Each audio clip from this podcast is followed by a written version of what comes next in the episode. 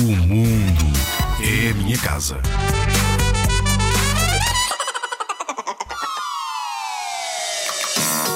Costumas passear com os teus avós ou ir almoçar à casa deles? Sabias que devemos sempre respeitar as pessoas mais velhas? Se andares de autocarro com a tua avó, lembra-te de lhe cederes o lugar para que ela se possa sentar. A tua avó vai agradecer-te e, muito provavelmente, ainda ganhas uma viagem de autocarro ao colo da avó mais fixe do planeta, a tua.